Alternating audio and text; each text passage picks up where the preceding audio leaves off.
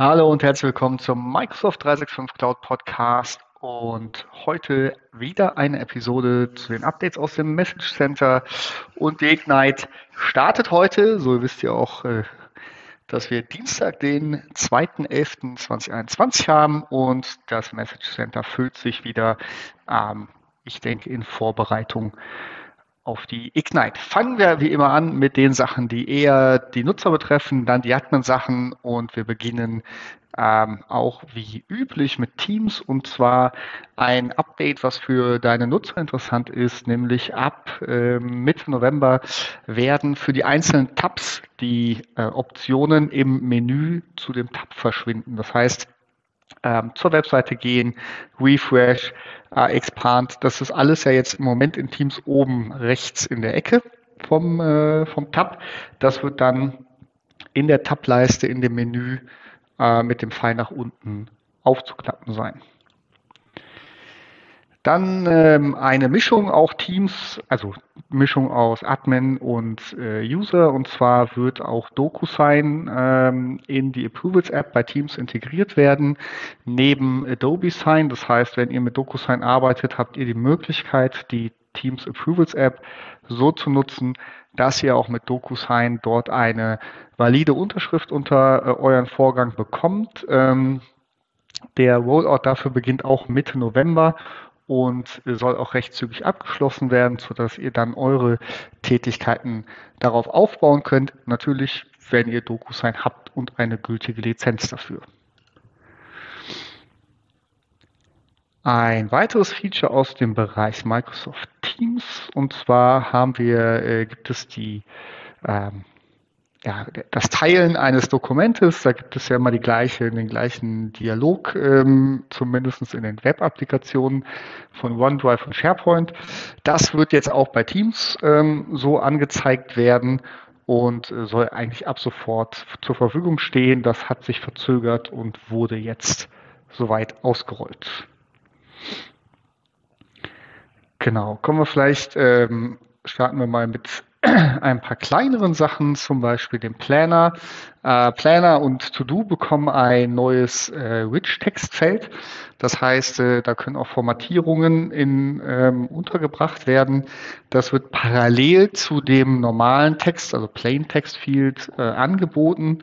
Steht auch in der Graph API zur Verfügung. Ähm, Microsoft versucht das zu synchronisieren. Ähm, da gibt es ein paar Besonderheiten, zum Beispiel, wenn im Plain Text etwas geändert wird, was unter anderem in dem anderen Textfield vorher zum Beispiel fett markiert war, dann kann Microsoft das nicht mehr synchronisieren, dann wird diese Markierung aufgehoben. Ähm, ja, guckt euch das an. Für den Nutzer soll sich erstmal nichts ändern. Ich denke, da werden vielleicht ein paar Fragen kommen, wo sind meine Formatierungen hin, je nachdem, welche App man benutzt, weil es funktioniert erstmal nur in äh, Web und Teams und noch nicht in den äh, iOS und Android-Versionen. Ähm, und äh, das Zweite, was aber wirklich äh, interessant ist, ist, falls ihr programmatisch auf äh, Tasks zugreift, also irgendwas passt ähm, oder Sachen da hinzufügt, dann gibt es natürlich Änderungen, weil auch zwei unterschiedliche Endpoints jetzt zur Verfügung stehen.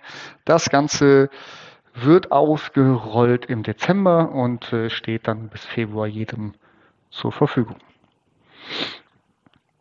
Ähm, dann springen wir weiter zu SharePoint. Und zwar äh, wird es ab Dezember, Ende November, Anfang Dezember, äh, die Listen auch in der SharePoint App Bar geben. Das heißt, in der linken Navigation, die im SharePoint zur Verfügung steht, wenn sie bei dir aktiviert ist, da hat der Nutzer auch Zugriff direkt auf seine Listen und kann von dort in der globalen Navigation auf seine Sites, aber auf Listen navigieren äh, ich finde das ein gutes ähm, Feature, um noch schneller zu navigieren im, im Umfeld und äh, ja, würde ich an deine Nutzer so weitertragen.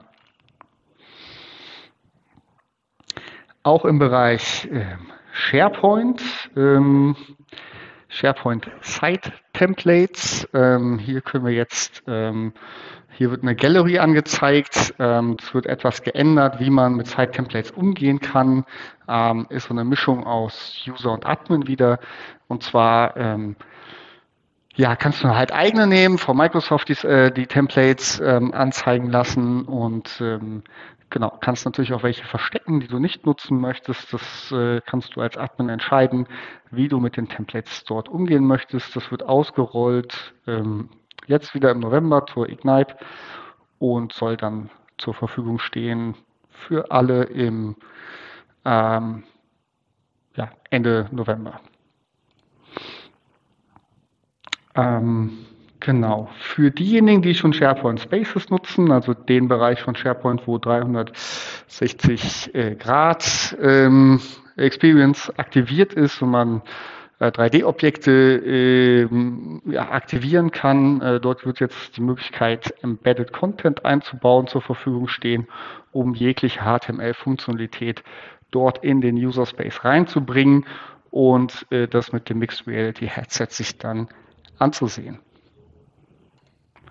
Ähm, genau, dann haben wir ein Update für, Microsoft, äh, für Outlook iOS. Und zwar ähm, wird in der Outlook iOS App ähm, die Möglichkeit aktiviert, wie in Word, ähm, ja, ähm, einen Spellchecker zu haben und dann mit dem Finger da drauf zu klicken, um ähm, ja, um das zu korrigieren. Das kann der Nutzer selber ausschalten, wenn er das nicht möchte.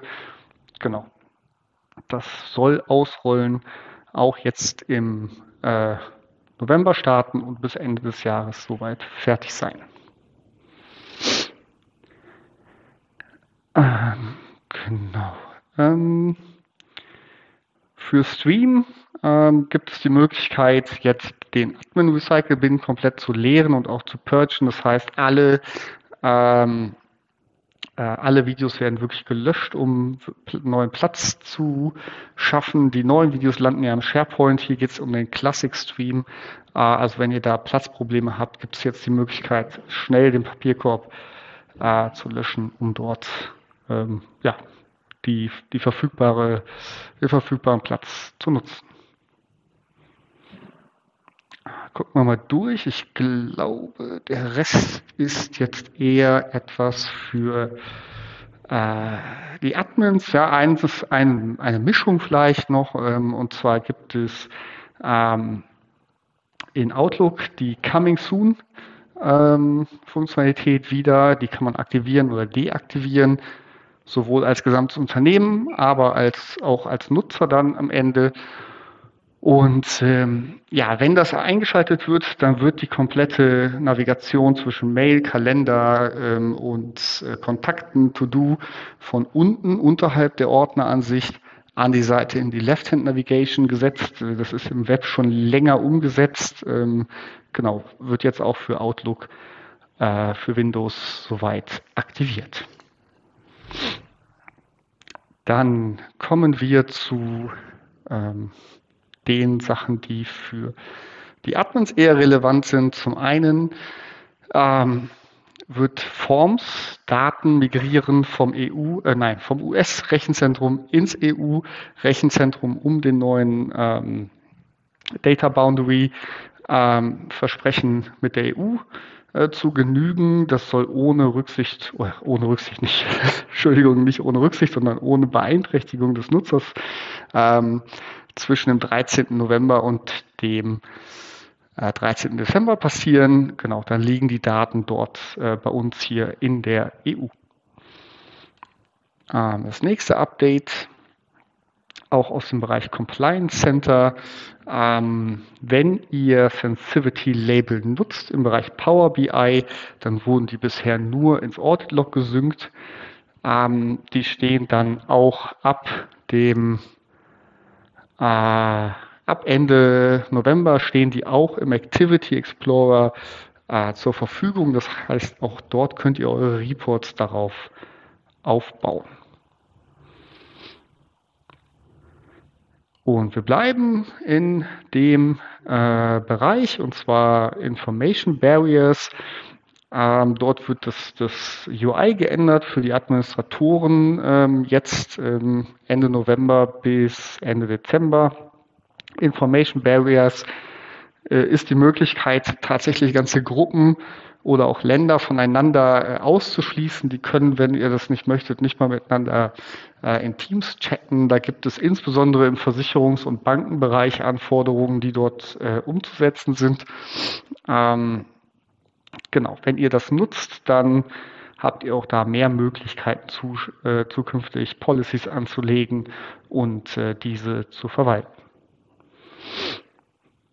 Wir bleiben weiter im Compliance Center und zwar im Bereich Advanced E-Discovery. Hier wird ähm, ab November ein neuer Case-Typ zur Verfügung gestellt, der äh, nennt sich, ähm, soll ich nicht sagen, Great, nein, Large, äh, Large Cases. Genau, es wird dann normale Cases und Large Cases geben. Large Cases haben andere Limits, zum Beispiel über ein Tera, äh, also bis zu ein Terabyte Daten können gesammelt werden. Und ähm, ja, wenn ihr diese Anforderung habt, dann steht das für neue Cases zur Verfügung. Die Cases, die ihr bereits im Advanced E-Discovery äh, laufen habt, die bleiben davon unberührt.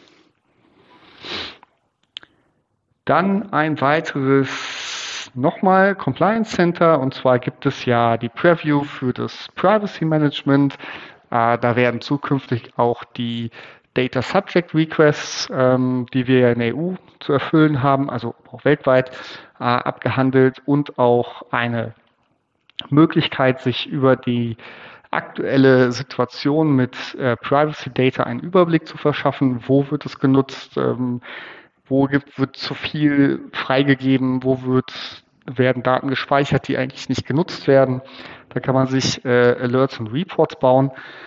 Die ganzen Funktionalitäten werden auch ähm, im Graph, ähm, ja, oder sind im Graph ab sofort verfügbar, so dass ihr auch eure Third-Party-Solutions nutzen könnt oder eigene Sachen darauf aufbauen könnt. Und dann noch abschließend ähm, steht ab Anfang November, also ab sofort eigentlich äh, bis Januar, das heißt, es kann auch dauern, bis es in unseren Tennis aufschlägt, äh, Visio fürs Web zur Verfügung. Das heißt, ähm, ihr könnt Visio nutzen als ähm, Webversion, um daran zu arbeiten. Natürlich hat es einen abgespeckten Funktionsumfang, ist aber ein weiterer Schritt, um dort in einem Visio-Diagramm zusammenzuarbeiten. Das wird für jede Business-Lizenz aktiviert. Ich äh, wünsche euch eine schöne Woche. Hoffentlich äh, nehmt ihr an der Ignite teil und äh, wünsche euch da spannende Beiträge und wir hören uns in der kommenden Woche wieder.